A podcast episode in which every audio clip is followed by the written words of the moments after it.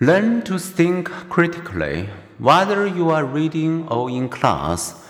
Note people's assumptions and values. What perspective or bias underlines an argument? Evaluate evidence. Is it anecdotal or is it based on informative experiments? Assess conclusion. Are there alternative explanations?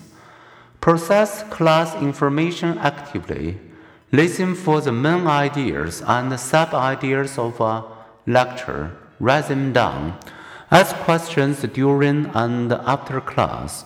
In class, as in your private study, process the information actively and you will understand and retain it better. As psychologist William James urged a century ago, no reception without reaction, no impression without expression. Make the information your own. Take notes in your own words.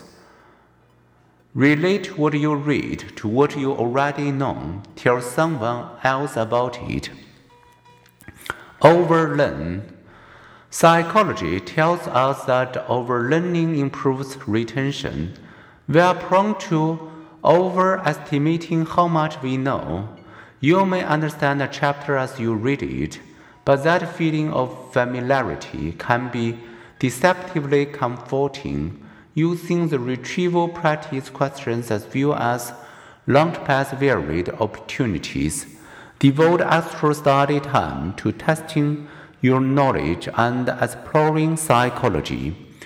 Memory expert Elizabeth Bjork and Robert Bjork offer the bottom line for how to improve your retention and your grades.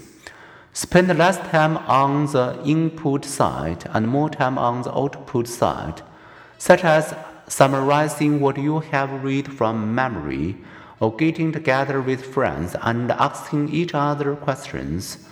Any activities that involve testing yourself, that is, activities that require you to retrieve or generate information rather than just representing information to yourself, will make your learning both more durable and flexible.